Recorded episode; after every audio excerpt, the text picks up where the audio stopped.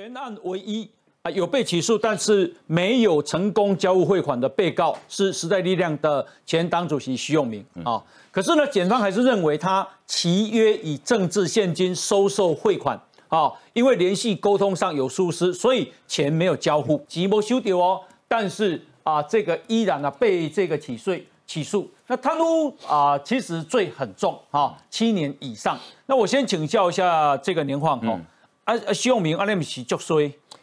他这个罪哈，因为贪污治罪条例有一个契约行贿罪哈，呃，本刑比较轻，三年以下有期徒刑哦，还有机会一颗罚金。哎，好，那徐永明，所以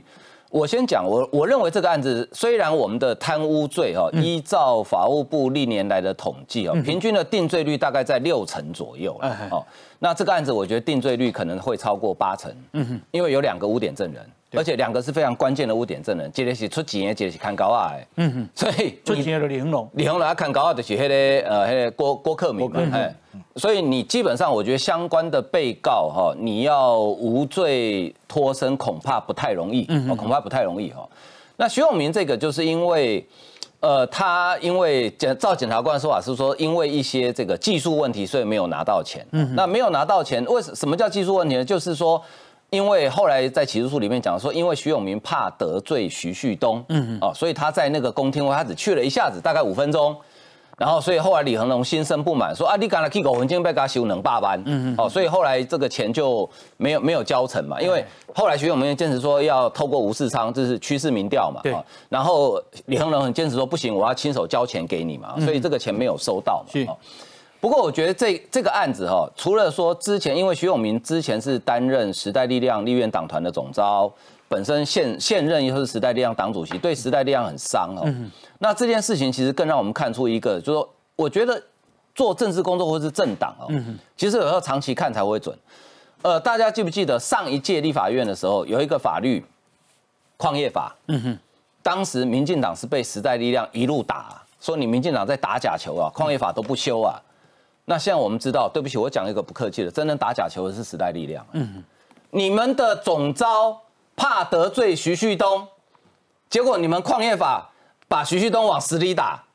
啊，起码这这些这些进动闲了，是精神分裂吗？嗯嗯嗯，你你这样子真的交代交代不过去了哈，真的交代不过去了。再来就是说，因为依照宪法规定，你立法院在会期内你要羁押现任立委的话，要经过立法院院会通过。嗯嗯嗯，那恐怕会造成一个。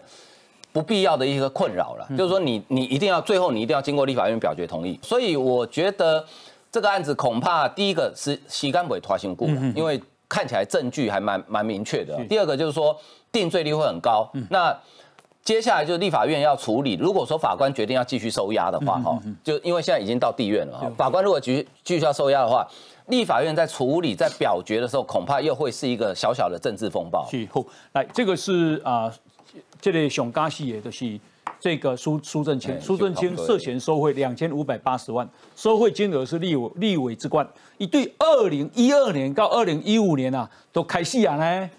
被你啊呢哦。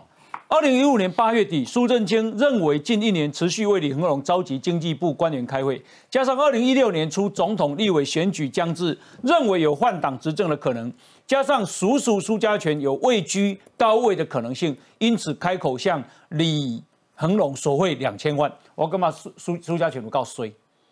哈，含阮阿姐未来会升官，哈，有可能会做大官，嘛叫会诱入去。我想请教一下慧珍，是，所以看起来啊，苏正清是关个生啥不啊？我觉得苏正清的。罪证是最清楚的，嗯，而且他所涉案的时间也是最长的。哎，那事实上，呃，其实今天这一呃这一起的那个起诉的里面，有一个非常重要的一个证词，是那个他们的那个呃商业司的一个司长李美，他在七月底的时候曾经到那个检察官那边去作证。你听他的证词，其实你真的会为这些基层的公务人员感到非常的难过。对，他直接说，我们基层公务人员的。尊严被消耗殆尽。嗯，他说整起官司已经让他们整个经济部商业司花近十年的时间。嗯，他说他很心痛，因为他的这十年里面，他跟他的同仁无穷无尽，背后隐藏这些贪疾的事实。我跟我的同仁多年来受到的委屈，感到非常不舍。嗯，其实你就发现他们这个角力从二零零二年到现在，总共十八年的时间，嗯光是这个诉讼案确定二零一三一四年到现在都已经七八年，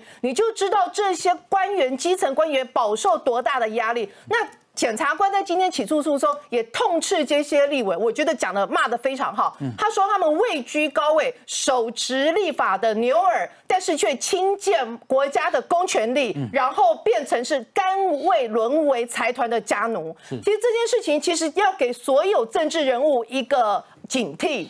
第一个警惕是，你看诱使你的魔鬼，人家全身而退，人家转变成污点证人，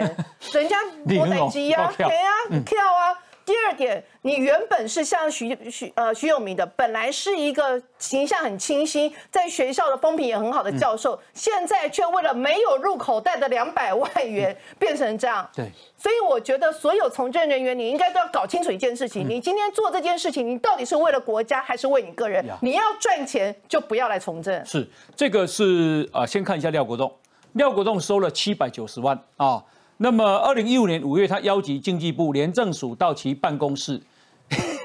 他竟然敢邀廉政署呢？嗯，哦，这马起就打大，最危险的地方就是最安全的地方。他做贪污的事情，竟然邀廉政署来，有人背书啊？哦，到他的办公室质疑经济部有裁量怠惰之嫌，告知如果没有你妥善处理，将依涉犯图利罪。他自己贪污，然后要把他他经济部是用图利罪办经济部。把经济部相关人员移送廉政署侦办，借以施压。此外，廖国栋还找上时任经济部长参叙，多次召开泰流公司的协调会，甚至提出冻结、删除经济部三亿多的预算。廖国栋，哈，廖国栋嘛讲加戏，哈。再看一下陈超明，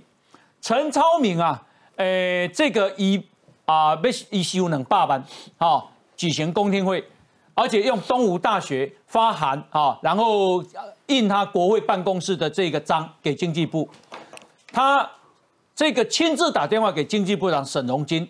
要你要经济部派员来参加，经济部一度不愿不愿意派员，最后才派李姓司长出席，就刚刚讲商业司长啊。